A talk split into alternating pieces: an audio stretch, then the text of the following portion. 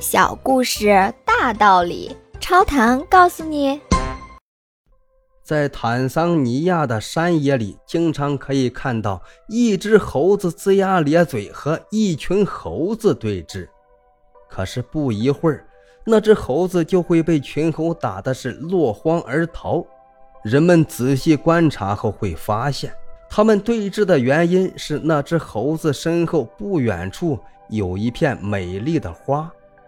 群猴将那只猴子赶走之后，便会向花狂奔过去，然后贪婪地吃起来。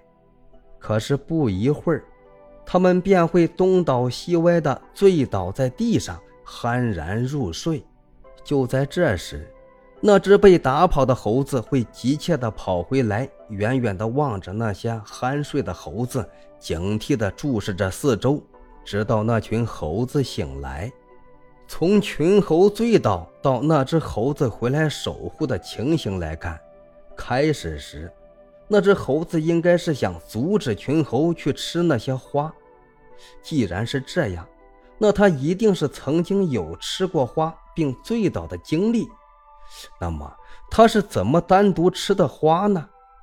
有关人员经过细心的观察，终于揭开了其中的奥妙。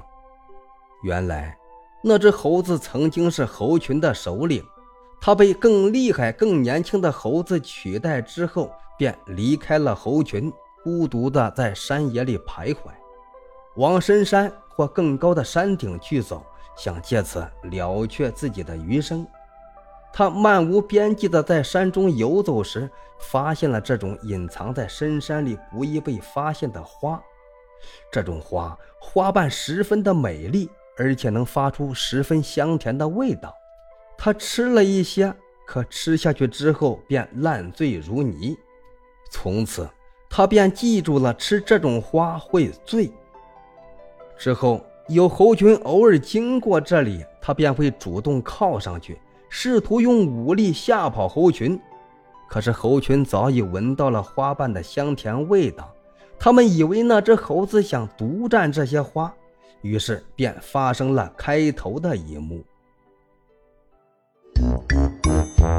请问您听完这个小故事有什么感想呢？欢迎您在评论区留言，咱们一起探讨。感谢您的订阅，下期故事更精彩。